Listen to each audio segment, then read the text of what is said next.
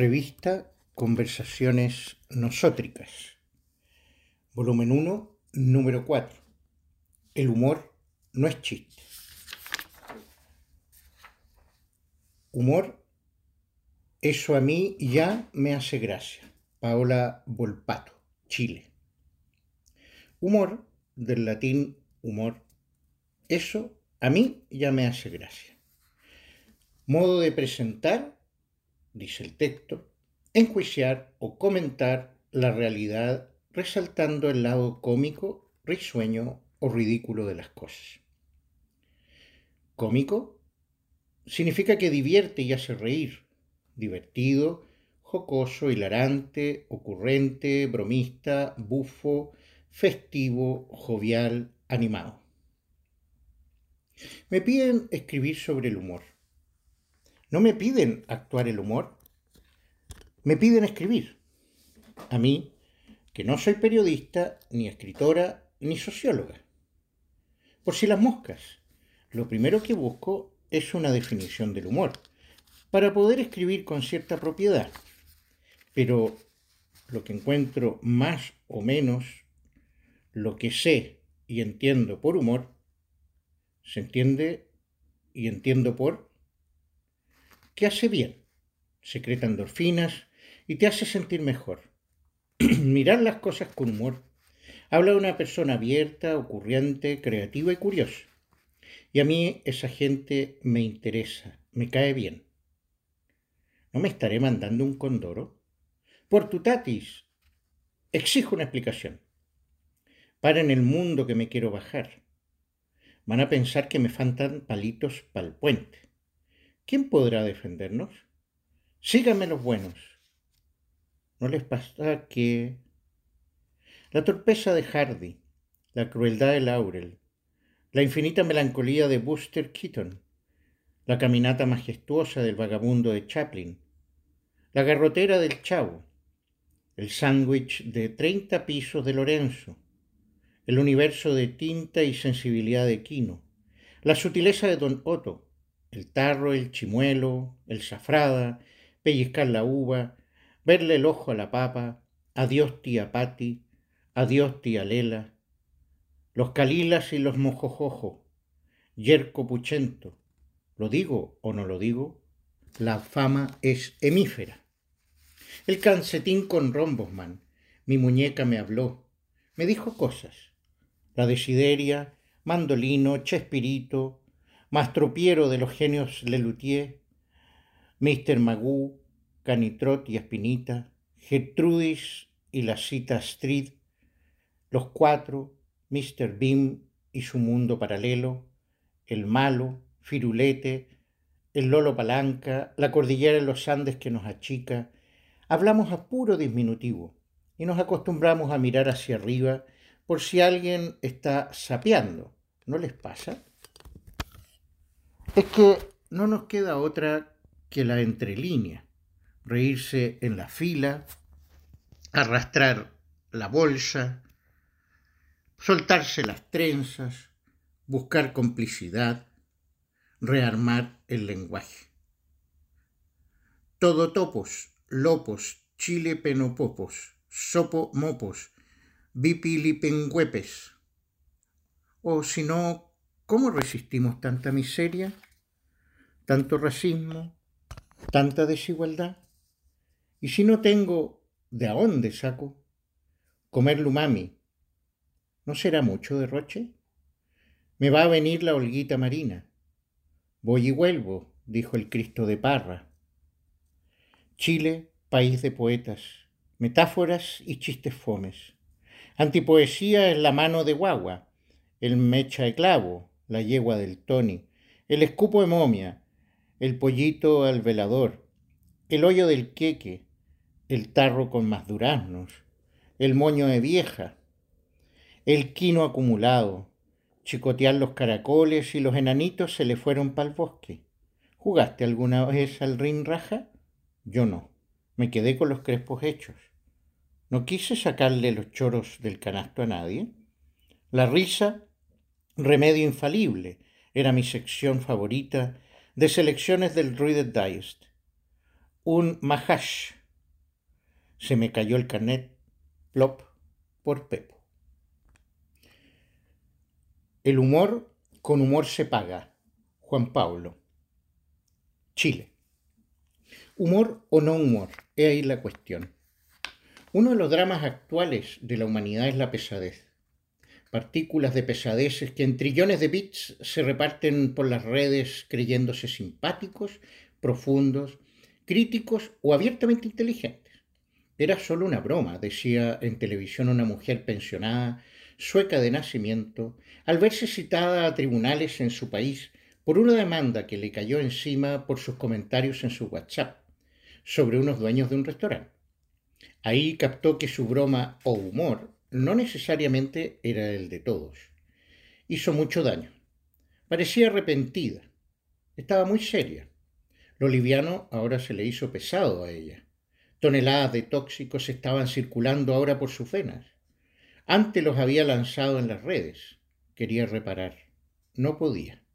Tenía que rogar a los jueces que no la multaran, pues era, como dijo, solo algo divertido para ayudar a la conversación. El humor es cosa seria, pero no pesada. Es livianito, nunca daña y siempre busca la verdad. Claro que puede denunciar, criticar y hasta revolucionar, pero es un camino de liberación marcado por la genialidad, la creatividad y sobre todo la libertad. La línea es delgada. ¿Cuándo se comienza a herir? Eso sí que es difícil de discernir. Si el punto de partida es claramente morboso, sádico e intencionadamente destructor, no es humor, es maldad, es daño premeditado. Pero si el punto de partida está en un contexto de represión, hipocresía malévola, manipulación y abuso de poder, claramente es una vía de salida válida. Pero desgraciadamente, en esos contextos, normalmente son los humoristas los primeros en desaparecer, pues al tirano de turno le remece sus criterios. Jesús tenía un alto sentido del humor.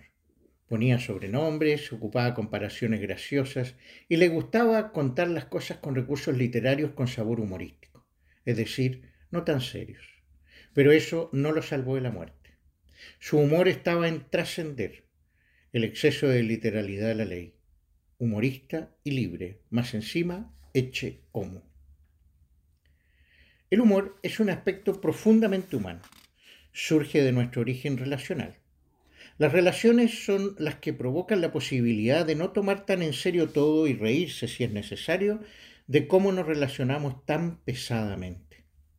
El ser humano ha vivido y se ha desarrollado con gran capacidad de convivencia.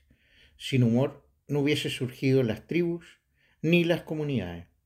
El drama de la vida, como construcción, necesita de un catalizador que libere las mejores cualidades del ser humano pero que no se las tome tan en serio. Ahí está el fin de la historia. Sin humor no hay humanidad. Y parece que a eso estamos llegando en esta era que se le ha llamado antropoceno. Era geológica marcada por el triunfo del ser humano sobre las otras criaturas. Qué divertido, tragicómico que creíamos que hemos vencido a la naturaleza. Las evidencias están.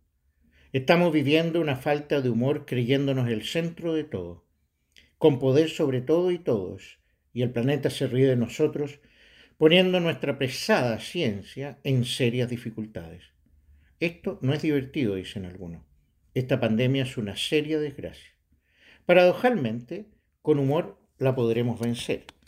Como dicen en las redes antropomorfizando los perros, antes nos ponían bozales a nosotros, ahora son ellos los que llevan los bozales.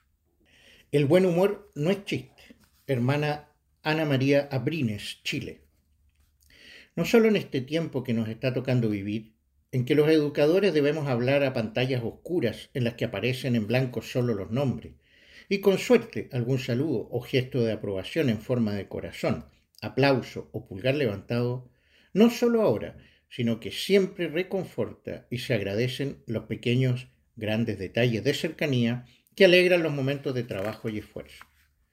Hay momentos en los que nos acercamos a nuestros invisibles interlocutores a modo de espiritistas y reaccionamos como dicen en broma las redes con mucho de realidad. Hola, ¿estás allí? ¿Me oyes, querido espíritu? siendo este un medio que ayuda a relajar el ambiente y superar lo posible y real, tensión que puede causar en tantos el no saber cómo se está siendo acogido. ¿Estamos siendo acogidos? ¿Es este uno de los modos de llevar momentos poco fáciles y a la vez tomar la realidad de manera distensionada, afrontándolos con paz y serenidad? El humor no solo está presente en lo que es arte, teatro o espectáculos para hacer reír, es en la vida diaria, en lo cotidiano, donde se presentan situaciones que podemos decir nos descolocan, en los que el sentido del humor es bienvenido. Es agradable y a la vez se agradece escuchar a quien nos da una charla, la capacidad de crear, en medio de la seriedad de esta, un quiebre que puede incluso desconcertarnos, haciéndonos reaccionar con una carcajada al improvisar con genialidad, algo que no está en la lógica de lo que escuchábamos con atención. El humor nos habla de creatividad e ingenio, de imaginación y seguridad, de parte de quien sabe ubicarse en diferentes contextos y, con sutileza y desenfado, inyectar una gnosis de genialidad absurda que alegre y relaja el ambiente. Esto que pareciera un distractor es, por el contrario, un elemento que refleja la capacidad de inteligencia creativa y dominio del contenido que se está exponiendo, a la vez que con esta salida logra captar mejor la atención. El sentido del humor no es, o no debería ser, vulgar ni discriminatorio. Por el contrario, habla de inteligencia y capacidad de empatía, de creatividad y riqueza de vida interior, regaladas para los momentos en que se hace necesario un toque, una chispa, un fugaz aleteo de alegría y de buen sabor. Esa alegría compartida en pequeñas dosis que lleva a quienes escuchan a disfrutar del arte de hacer reír, de la capacidad de mirar la vida desde imágenes y colores, capaces de despertar en nuestro interior y de quien nos escucha, al niño que se alegra con los detalles que se presentan de manera improvisada, recreando momentos, risas, historias que abrazan desde el recuerdo al relacionarse con emociones teñidas de riqueza interior para que no se quede usted con la duda si posee o no esta saludable cualidad, compruebe si le hace gracia uno de los chistes más votados en la investigación de Weisman. Sherlock Holmes y el doctor Watson se van de campamento, montan su tienda bajo las estrellas y se van a dormir. En algún momento en la noche, Holmes despierta a Watson y le dice, Watson, mira las estrellas y dime qué ves. Veo millones y millones de estrellas, responde Watson. ¿Y qué, ¿Y qué deduces de esto? pregunta Holmes. Si hay millones de estrellas y solo unas pocas tienen planetas, es muy posible que haya planetas como la Tierra allí fuera, y si existen algunos planetas como la Tierra, también es posible que haya vida. Watson, no seas idiota, replica Holmes. ¿Crees decir que nos han robado la tienda? El humor adaptógeno por excelencia. Trini Reed, Chile. Se le llama adaptógeno a un tipo de sustancias herbolarias que permiten adaptarse mejor a las circunstancias, ya que reducen el cortisol, neurotransmisor propio del estrés, para poder seguir pensando con claridad, sintiendo esperanza y aumentando la concentración y la capacidad de aprender a vivir feliz en una nueva realidad. Una de ellas es la ashwagandha, que se está popularizando actualmente para tratar la pandemia mundial de angustia de la humanidad.